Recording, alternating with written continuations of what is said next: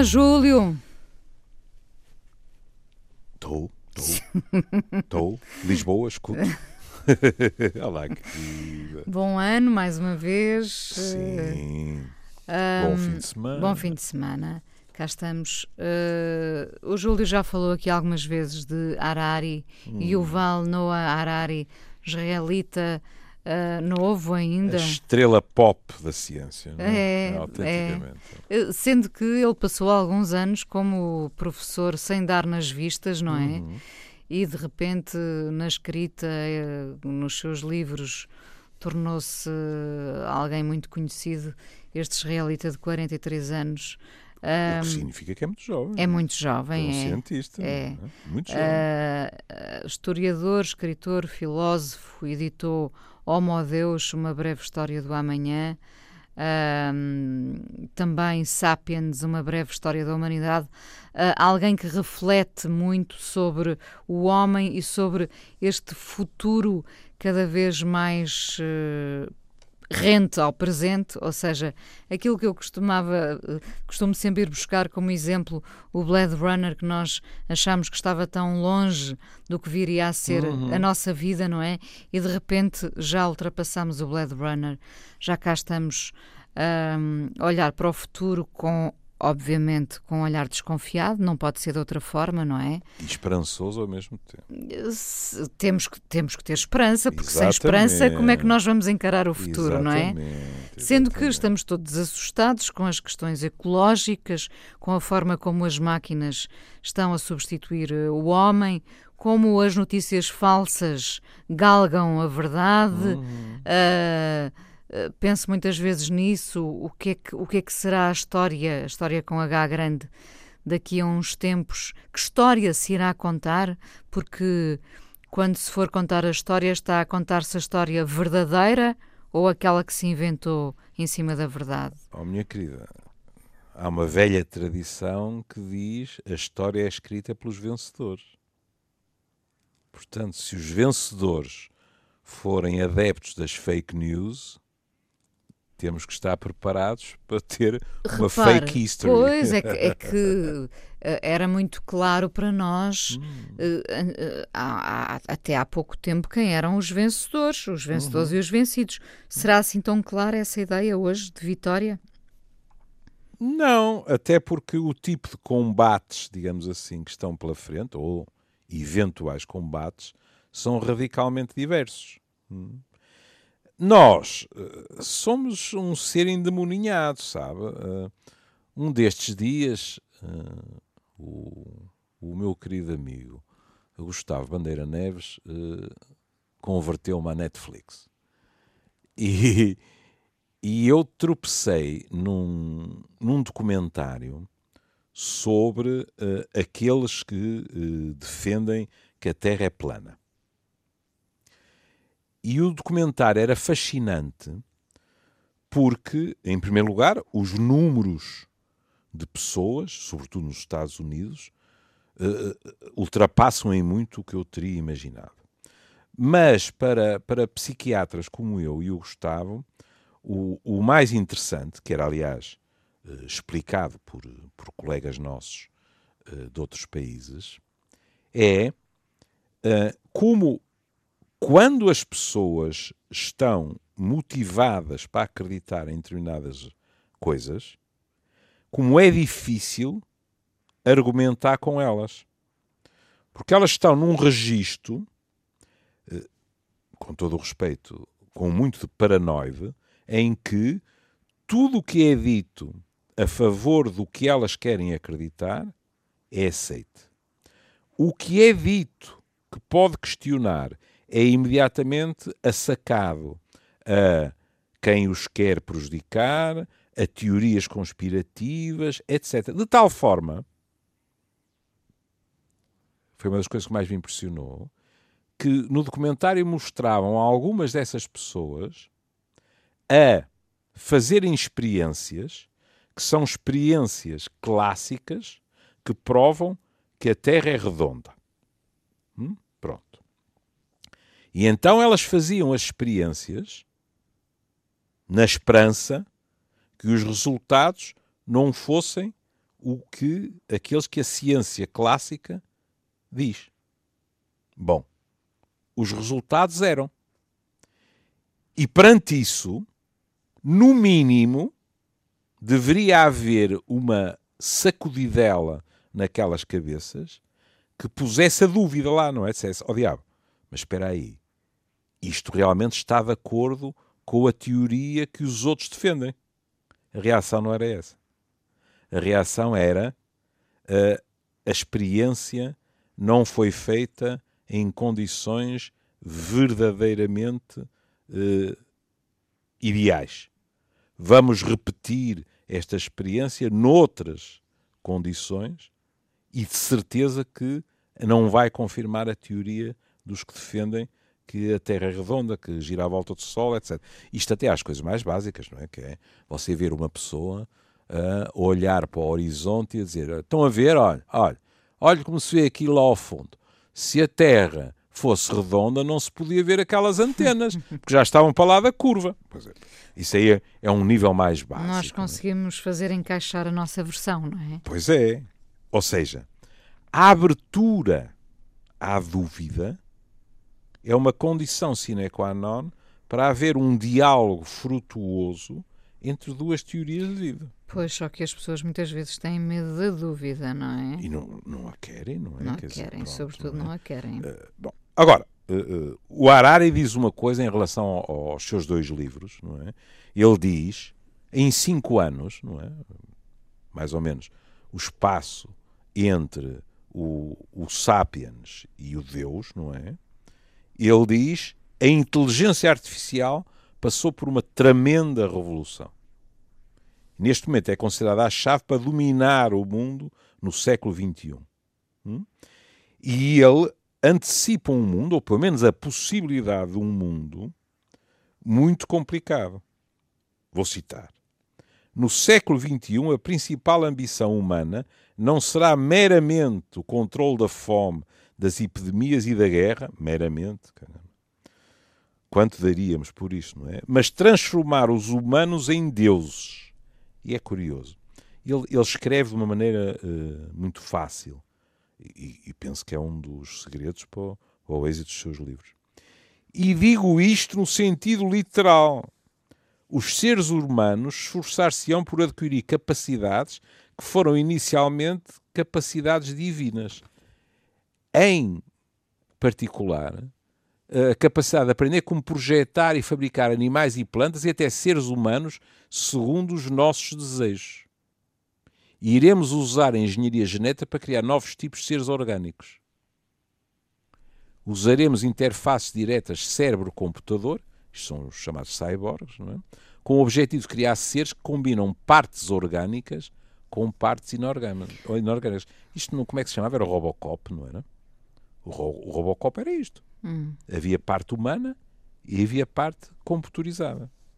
E, portanto, o que Harari diz é...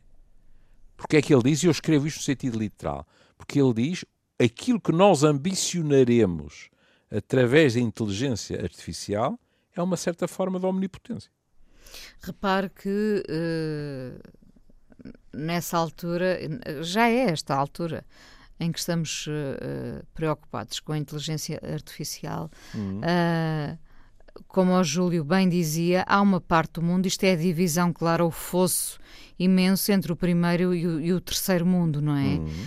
Porque no terceiro mundo a preocupação continuará a ser a mesma, como é que acabamos com a guerra, com a fome, como é que, como é que trazemos água até aqui, Exato. como é que combatemos a sida, não é? Exato. Enquanto neste primeiro mundo estamos preocupados em uh, aplicações que nos digam o nome das flores e que nos adivinhem, sei lá, o tempo, hum. uh, essa, essa imagem muito boa, que nos tornem, de certa forma, uh, com poderes divinos ou hum. super-heróis, não é? Uns, uns estão a lutar para, para conquistar coisas básicas, hum. outros estão a querer aproximar-se dos super-heróis porque o resto já, já está mais que adquirido e é quase um aborrecimento, não é? É verdade. Mas aí o que a Inês está a dizer, e com razão, é que se quisermos, há graus dos fossos que se cavam. Há um grau enorme, ou seja, com as populações mais desfavorecidas, mas mesmo dentro da sociedade mais avançada, isto dependerá do acesso a determinadas tecnologias que não será igual para todos. Deveria ser, mas não será. Hum? E o primeiro exemplo que ele dá é a questão laboral, dizendo nós podemos criar milhões de desempregados.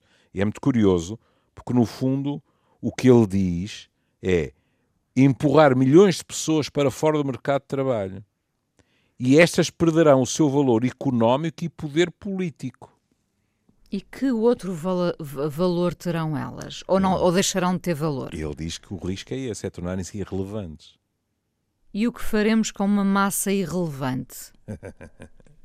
o que normalmente na história aconteceu, que é uma forma explícita ou implícita de escravidão. Ou, como ou, ele diz, ou de rebelião também. Ou de rebelião também. Uns seriam super-humanos, outros sub-humanos. Hum? Porque completamente desfavorecidos. Agora, isto levanta questões uh, curiosas. Desde logo, ele estava em Portugal, falou de Portugal e disse: Portugal sozinho eh, não poderá fazer nada. Tem o seu papel, mas isto é uma coisa global. Quer dizer, eh, Portugal sozinho, diz ele, não pode proteger o país contra uma guerra nuclear ou aquecimento global. É verdade. Nós, nós, nós iremos a reboque, nós, como, como muitos outros, outros países. Em colaboração. Claro. Agora, depois somos todos iguais, mas uns mais iguais do que outros. E, portanto, ele põe, por exemplo, uma questão em cima da mesa. E se em São Francisco e em Pequim houver instituições e pessoas que sabem tudo acerca dos portugueses, hum, e, e a informação é o poder, e neste momento isto já não é o futuro. Não é? Quer dizer, nós estamos. O que acontece é que nós, em, em grande parte, já estamos desensibilizados para isto. Porque, vamos ao exemplo que, que já demos aqui várias vezes. Quando a Inês está cansada de trabalhar e diz assim: Epá, não, não sei se partilha esse gozo comigo, mas diz assim: vou-me oferecer o luxo de começar a planear férias. Que é uma coisa que eu adoro. Eu consigo salivar. É um no... estímulo, não é? É, eu consigo salivar. E passa a ser uma espécie de meta, cada um tem as suas, nem não mais, é? Nem mais, ia pensar, vou por aqui ou vou por ali. Ora, deixa ver os hotéis nesta cidade. E espera, e, e, e vou para aqui e alugo o carro, ou não. É Mesmo dizer, em questão de economias, se claro. não é de pensar duas vezes se vai jantar fora outra vez ou se deixa esse dinheiro para claro. depois. Claro. E quando uma pessoa encontra uh, um hotel, o hotel é perfeitamente satisfatório e dá para poupar 200 euros em relação ao anterior.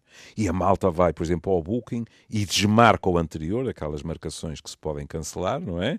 E, e marca o seguinte. E um tipo pensa, é pá, já impostei 200 euros. Eu, eu devo-lhe dizer que me divirto uh, muito a planear as minhas férias. Pronto.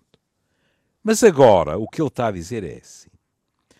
E porquê é que ele diz São Francisco ou Pequim? Não é por acaso. Ele está a dizer, os Estados Unidos e a China estão mais avançados nestas áreas. E dois para amanhã, tendo eles, porque nós vivemos na idade dos dados. Cada vez há mais dados sobre todos nós. É? Se eles tiverem... Isso também é curioso. Quer dizer que já somos. Já é fácil ler o ser humano? Cada vez é mais. Acha que sim? Não, acho não, sei. E a Inês também sabe. Porquê é que os algoritmos lhe põem à frente uh, anúncios de roupa, de uh, viagens, disto ou daquilo, que têm grande probabilidade de interessar.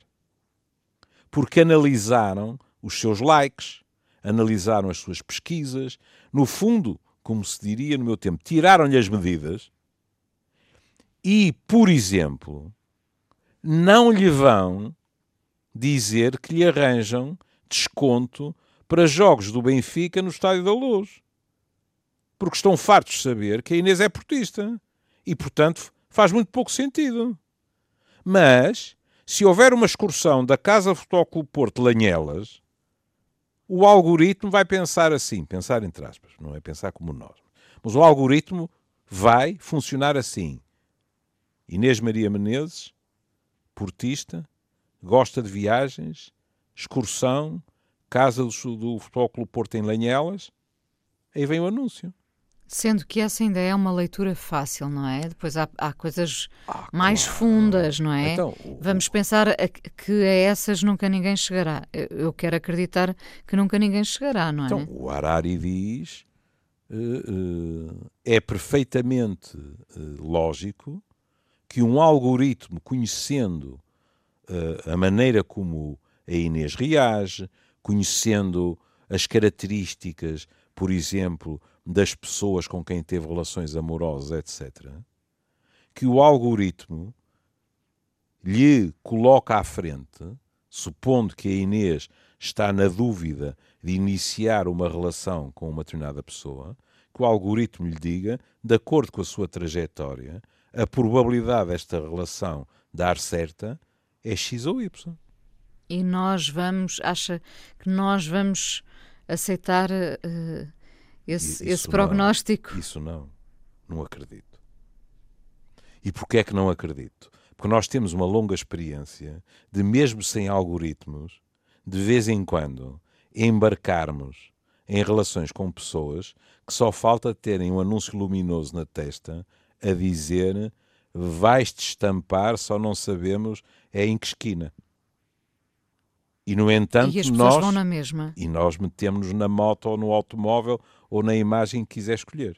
Porque Percebe? felizmente eu confesso que, que, gosto muitas vezes de ouvir as pessoas dizer uh, se, mesmo sabendo tudo, todos aqueles erros que fomos cometendo, eu repetiria isto uh, de novo. Isto é importante, não é? Porque as pessoas não deixam a emoção do, de lado, não é? é? é? Assumindo as falhas, os erros, o sofrimento, está lá tudo e, no entanto, dizem sim, eu voltaria a viver tudo outra vez. Claro.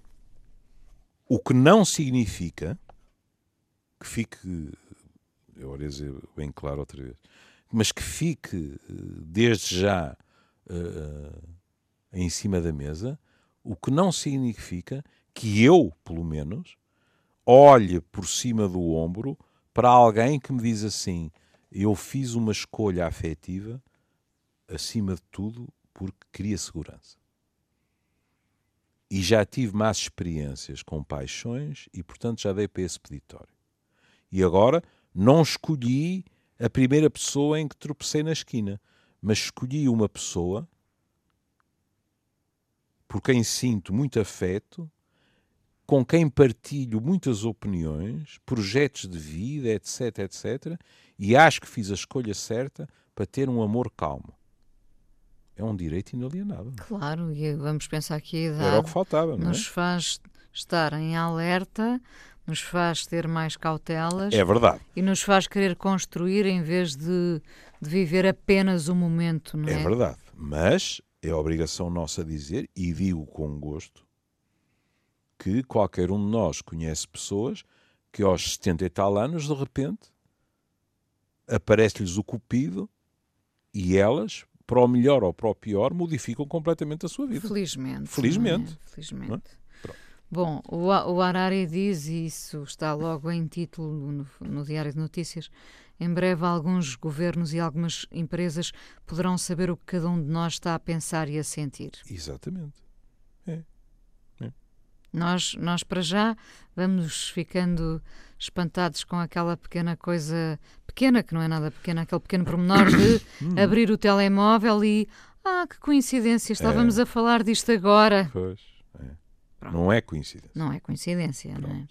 É claro, de vez em quando uh, eu ouço pessoas uh, uh, falarem do Harari e dizer assim: ah, mas aquilo é um cenário apocalíptico. Uh, é preciso ler também tudo o que as pessoas dizem.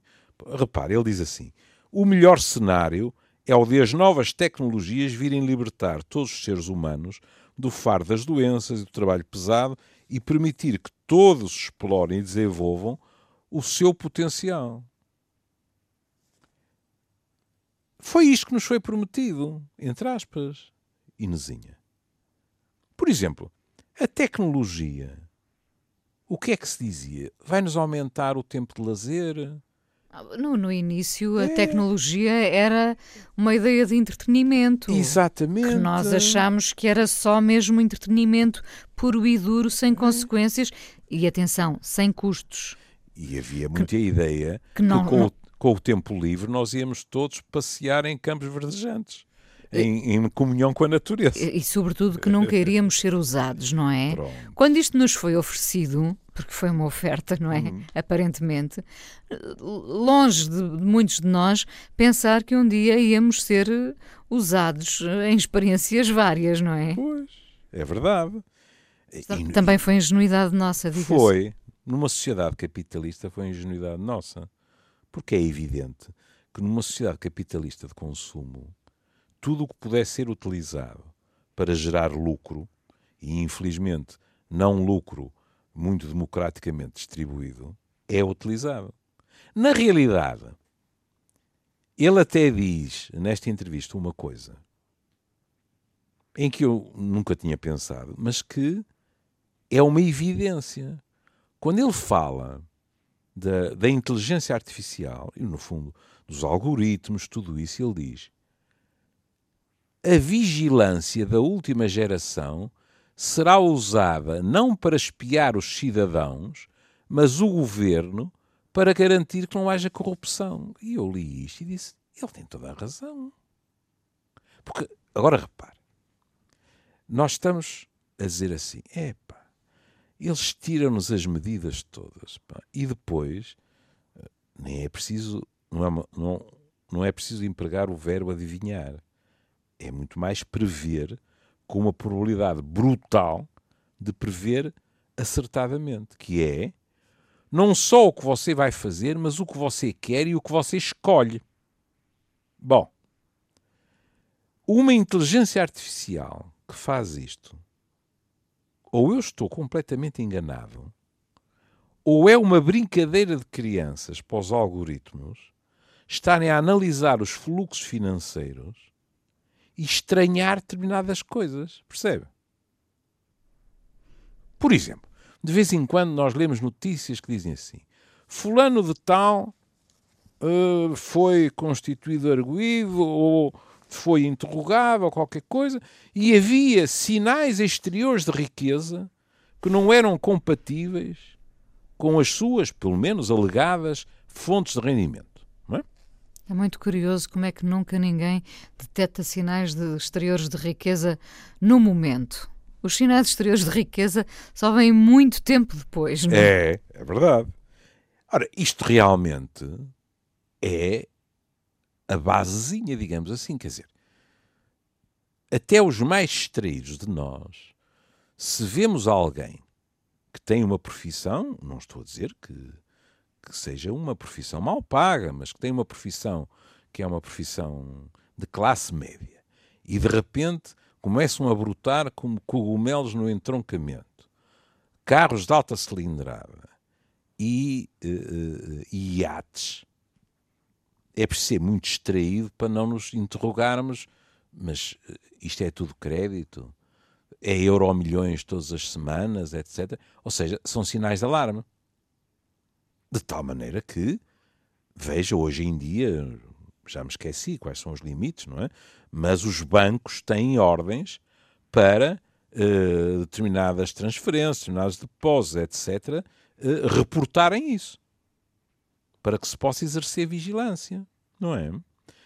Este tipo de atividade, pelo menos é a minha fantasia, se alguém me quiser dizer que, que não é verdade, aqui estou para para uh, me corrigir. Isto deve ser autenticamente amendoins, como se costuma dizer, uhum. para os algoritmos que já temos. Não é os que hão de vir, que já temos. Ou seja, acender uma luz vermelha e dizer aquele cidadão no ano tal ganhou X e gastou cinco vezes mais. E se calhar vai-se verificar que não houve nenhuma irregularidade. Mas pelo menos aquilo foi sinalizado. Fica, ficaremos à mercê dos algoritmos ou já estamos? Neste caso, estaríamos a utilizar, e como muitos outros casos, é? e muito bem os algoritmos. Veja, em medicina, se, sabe como eu sou nisso. Se há coisas em que os algoritmos, na minha opinião, nunca poderão substituir os profissionais de saúde, há outras questões em que, evidentemente, os algoritmos serão, e já são, uma ajuda extraordinária.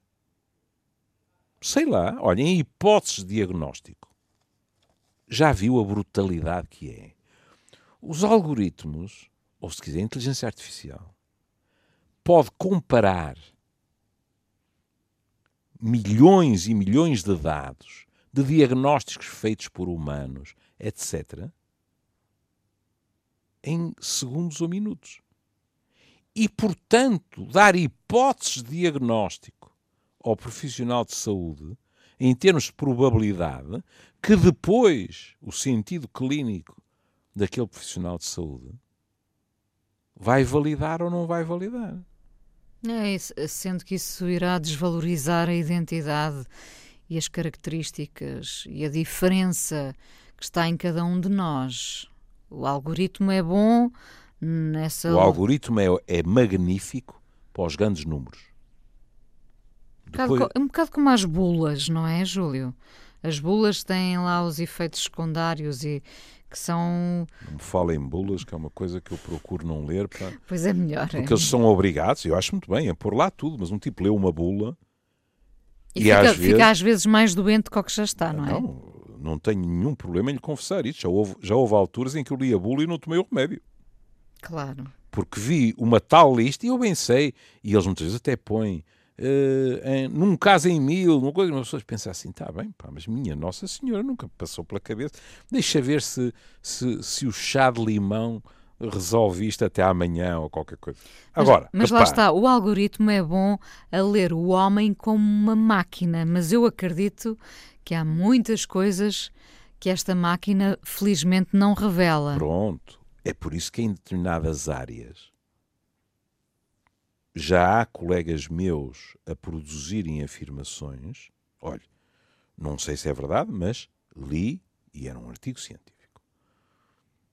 Há poucos dias atrás li um que, em que era dito que a, a, a tecnologia já era mais precisa do que o olhar humano em diagnóstico por imagem, se bem me lembro, era uh, imagens de cancro da mama. Hum? O que não me custa acreditar.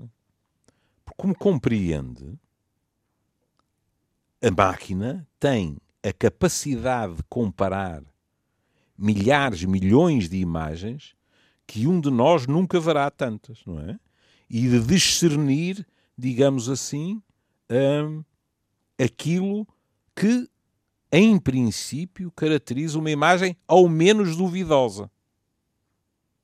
Que é, para lhe falar com toda a franqueza, aquilo que a mim me agrada mais, percebe? Não é uh, entregar o embrulho à tecnologia e depois haver uma salsicha feita que vem e que nós comemos de uma forma acéfala é a capacidade da máquina dizer: ahá, está aqui qualquer coisa suspeita, atendendo a tudo o que eu comparei. E isso depois na mão do profissional de saúde tem um valor extraordinário.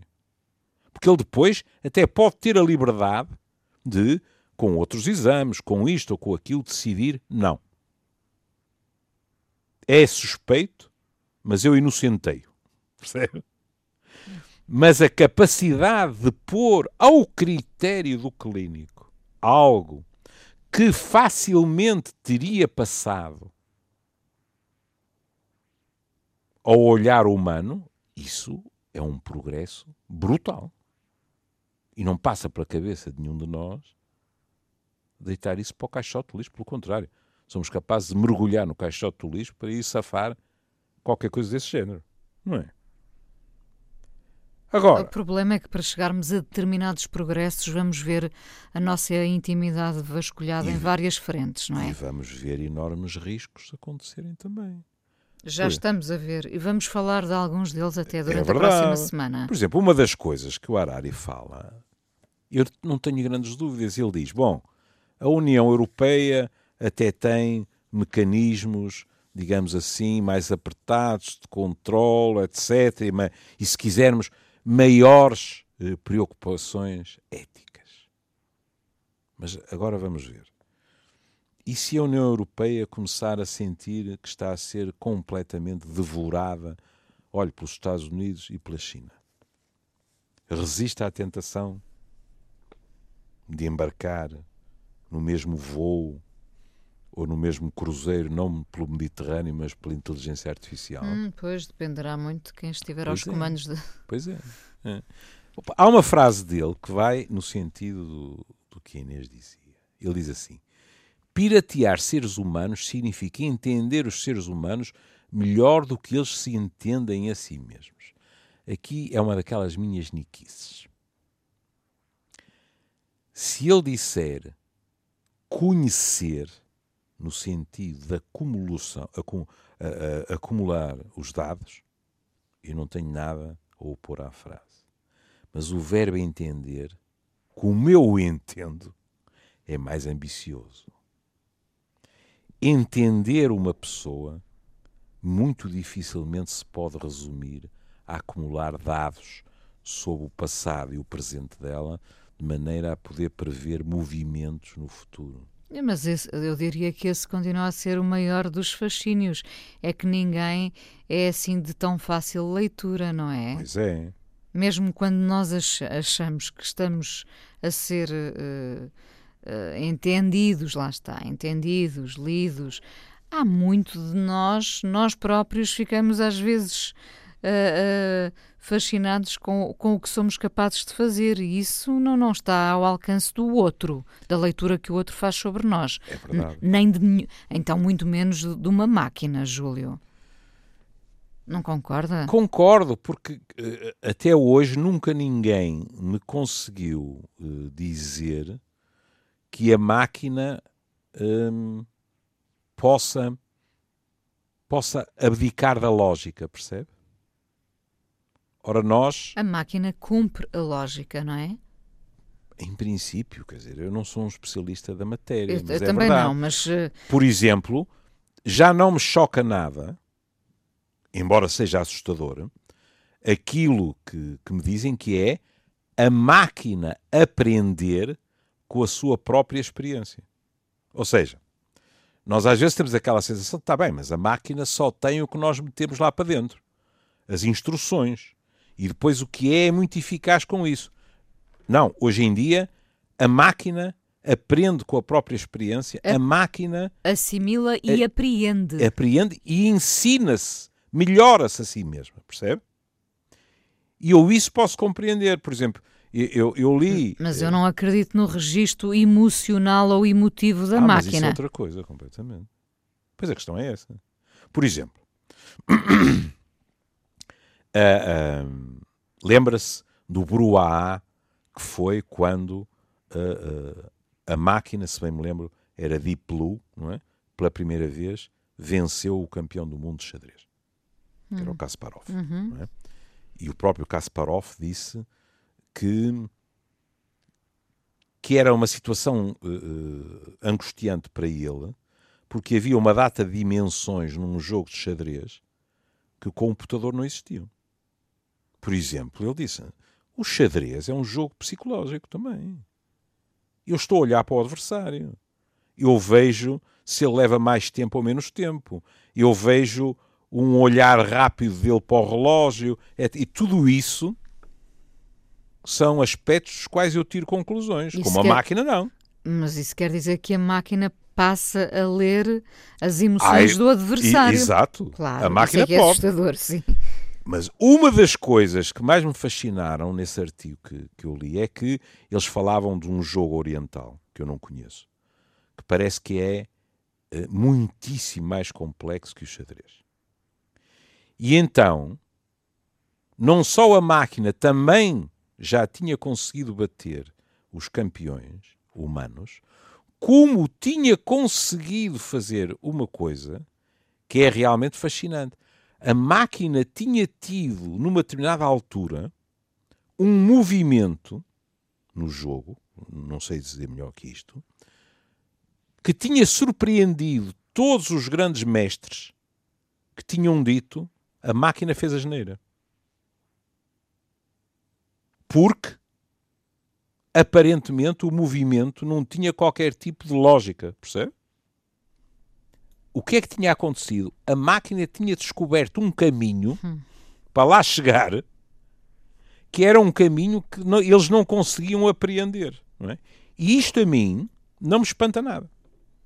Agora, aqui há uma diferença. E eh, peço desculpa aos nossos ouvintes, porque eu já falei disto. Volto àquilo que, que tanto me impressionou as outras coisas também, foi uma magnífica conferência, mas que tanto me impressionou na conferência do nosso António Damásio no terminal de Leixões. E, e disse: Nós, isso é compreensível, temos tendência a misturar e quase transformar em sinónimos inteligência e consciência. E não é verdade as máquinas estão a adquirir níveis de inteligência impensáveis. Isso não significa que tenham níveis de consciência. E é muito curioso verificar, nós temos tendência a projetar-nos no que nos rodeia. Por exemplo, nos filmes de ficção científica, normalmente, qual é a grande ameaça? São uns computadores que se tornam perigosamente humanos não é? Sim. De repente querem dominar-nos, querem tornar-nos escravos, querem fazer isto, querem fazer aquilo, etc, etc, etc. Pronto.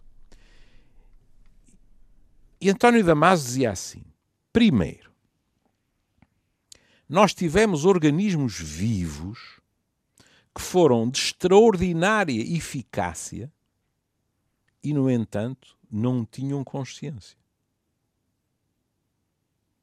E dava exemplos de organismos uh, primitivos, digamos assim, não é? Que não tinham nada que se parecesse com o nosso sistema nervoso. E depois ele deu um. Foi, foi como se fosse o Michael J. Fox e fizesse um regresso ao futuro. Ele disse assim: É muito provável que nós estejamos a entrar numa fase da vida da Terra e dos seres humanos, em que nós teremos tecnologia de uma eficácia como nunca possuímos, mas também sem consciência.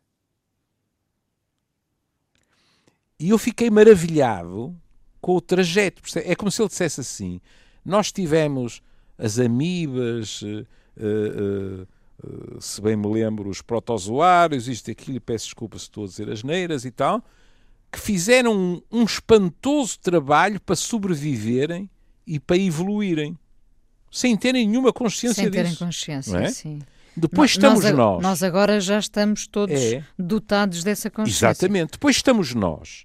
E é perfeitamente possível que, eu diria mais que isso, é provável e é, eu diria, inevitável, que surja tecnologia que pode inclusivamente, eu até retiraria o pode, mas tecnologia que não só será de uma eficácia inimaginável, como empregará formas de funcionar que a nossa inteligência não permitirá perceber. Aí já nos terão passado a perna, não é? em termos da inteligência. E continuarão a não ter consciência. E nesse aspecto. E temos mesmo que terminar. Pronto. E nesse aspecto, quer queiramos, quer não, até pode ser um privilégio duvidoso, não é? Porque nós, muitas vezes, a nossa consciência também nos faz sofrer, não é? Mas é nesse aspecto que eu acho que quem cá estiver depois rir-se-á uh, do que ficou gravado com as minhas asneiras. Que eu acho que não há comparação. Porque a máquina não tem consciência nem do mundo que a rodeia, nem de si mesma. E como compreendo, para os psiquiatras, acima de tudo, a máquina não tem uma identidade. Porque, com tudo o que pode fazer, a máquina não viveu. É essa a grande diferença. É. E, portanto, não armazenou essas, essas memórias, não é? Exato. Essas experiências. Essas experiências. É. é. Júlio, vamos ouvir eh, Cohen com The Future, a propósito de Harari e do futuro, do futuro que já é muito presente. Vamos a isso. Uh, um beijinho. Obrigadinho, até amanhã. Querida, até amanhã.